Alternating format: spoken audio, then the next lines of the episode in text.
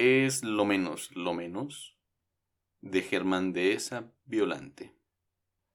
Esta expresión que da título a mi arrebato lírico de hoy, justo es reconocerlo, no es mía, sino que pertenece a la tradición del habla popular mexicana. Llegó a mi repertorio lingüístico por vía materna. Ahora verán. Cuando en mi infancia había buenos tiempos, porque también los hubo malos, y entonces no ejercíamos nuestro poder de compra, mi recordadísima madre tomaba su canasto y su rebozo de bolita y se dirigía al mercado de la Merced, que, en aquellas antoñosas décadas, era el único mercado de abasto digno de tal nombre. La expedición duraba toda la mañana, y el regreso de mi jefecita santa era como la llegada de la nao de la China. Venía cargada de puras maravillas. Queso fresco de Oaxaca, tortillas maravillosas, frutas variadas, dulces de leche, guauzontles y un tinlarín acá para su charrito negro. En época de vacaciones, el asunto era todavía más emocionante, porque yo podía acompañar a mi cabecita loca y contemplar ese colorido y aromático milagro que es un mercado en plena actividad. Muchos y muy grandes prodigios se podían presenciar ahí, aunque mi madre, levemente racista, me regañaba por quedarme extasiado ante cada puesto, y sobre todo, por platicar con puesteras y puesteros, que según su caritativo decir, eran casi todos gente muy ordinaria. Me ha llevado mucho tiempo de psicoanálisis descubrir que todos somos gente ordinaria. Acuérdate de lo que le pasó a tu tía, me decía mi augustosa progenitora.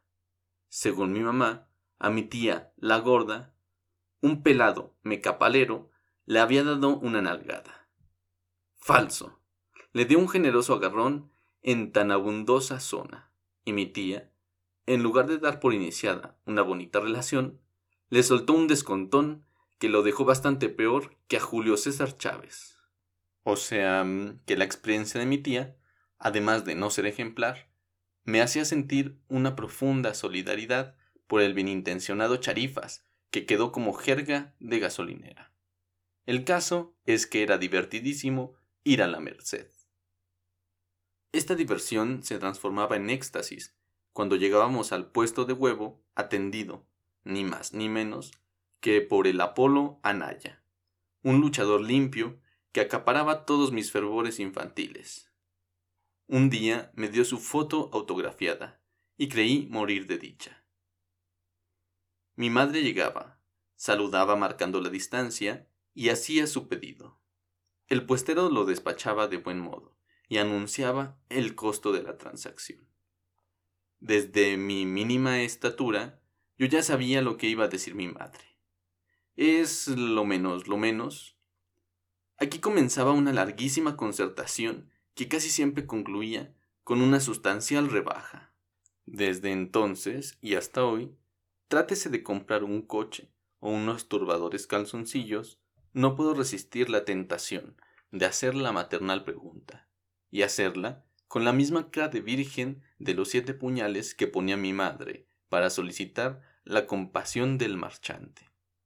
Con este variopinto antecedente biográfico, comprenderás, lectora, lector amado, que ahora que leí el discurso que se aventó Cedillo en Canadá, y me enteré que a los pobladores de aquellas regiones les informó el presidente que nuestra bonita crisis nos había salido, en números redondos, en 70 mil millones de dólares.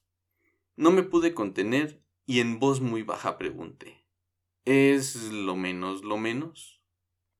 Para haber salido en este precio, tiene que ser una crisis de primera y perfectamente equipada hasta con rines de magnesio y su estéreo y toda la cosa, porque no está nada barata.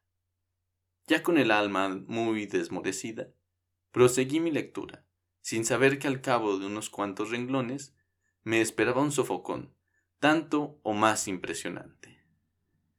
Sin parpadear, sin que le ganara la risa, con perfecto aplomo, Cedillo le dijo a los canadienses, Soy un presidente fuerte.